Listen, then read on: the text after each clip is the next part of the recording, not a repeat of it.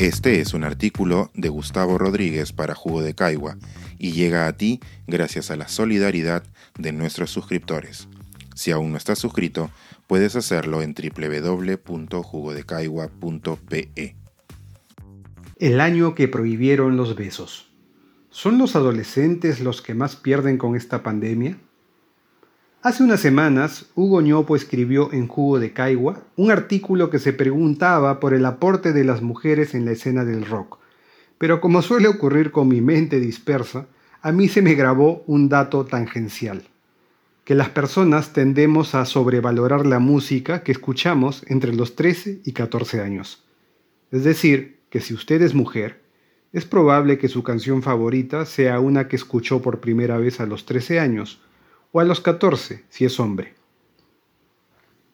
Luego de acudir a mis vivencias, puedo confesar que conmigo dicho estudio alcanzó bastante puntería. El año que cumplí 14, me enamoré del Yendo de la Cama Living de Charlie García, del Synchronicity de The Police, el Avalon de Roxy Music, el Río de Durán Durán, el Toto 4 de Toto donde se estrenó África, ese hit redescubierto por las redes, y el Business as Usual de Men at Work. Si cualquiera de las canciones de dichos álbumes empezara a sonar mientras manejo, seguramente me pondría a cantar o a tamborilear sobre el timón. Ecos de un chico criándose en una ciudad pequeña, con una sola radio FM, fabricándose, sin darse cuenta, la banda sonora de su vida. Con los años mis disyuntivas se hicieron más complejas, y parte de mi música también. Pero todo lo que haya sonado entre 1982 y 1984 tendrá un lugar especial en la rocola de mi pecho. Mis hijas se admiran cuando en alguna radio digital empieza a sonar Suddenly Last Summer de The Motels y yo, como un autómata, escupo 1983, diciembre.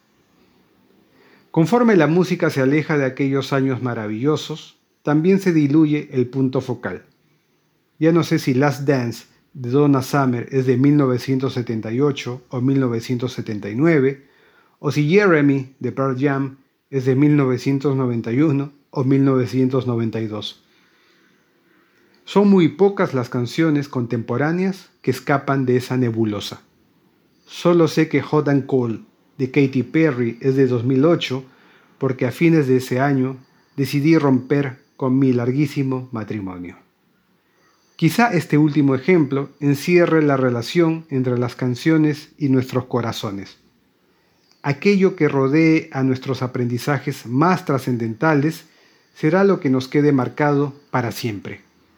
Por más que haya visto miles de claveles en mi vida, recordaré especialmente aquel en donde se posó mi mirada cuando me dijeron que mi padre había muerto. El año que se desató la actual pandemia, algunas de las canciones que más se descargaron en el mundo fueron Blinding Lights de Weekend, Dance Monkey de Tones and I, Don't Start Now de Dua Lipa, Watermelon Sugar de Harry Styles, Tusa de Carol G y Nicki Minaj, y Yo Perreo Sola de Bad Bunny.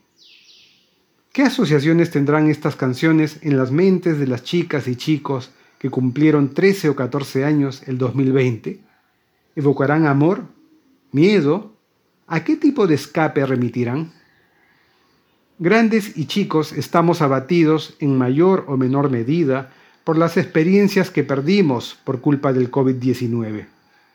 Algunas son vitales, aunque menos dramáticas, como unirse a la espuma del mar, mientras que otras son terroríficas, como perder a quien tanto significó en tu vida. En el caso de quienes han despertado a la adolescencia en esta pandemia, la pérdida presencial de la vida social tiene que ser devastadora, aunque ahora no lo sepan. Si King of Pain de The Police me acompaña clavado en mi almanaque vital, es por el recuerdo de mi ilusión tontorrona con una compañera de inglés.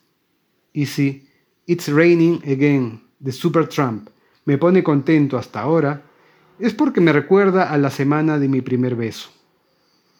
Si alguien me pidiera borrar mis primeros bailes, besos, borracheras y excursiones con amigos, una enorme parte de lo que soy moriría. No debe ser lo mismo besar por primera vez a los 14 que a los 17. ¿Qué implicancias tendrá posponer esos años de aprendizaje emocional? Coincidentemente, una pista me la dio hace poco Alberto de Belaunde, otro integrante de Jugo de Caigua. Él, que desde chico tuvo clara su orientación homosexual, vio restringirse su libertad de socialización por otro tipo de pandemia, la de la represión a lo que no es heterosexual. Sus ganas de experimentar y de sentirse parte de una generación que aprendía a expresar sus afectos románticos tuvieron que postergarse y sin fecha de término a la vista.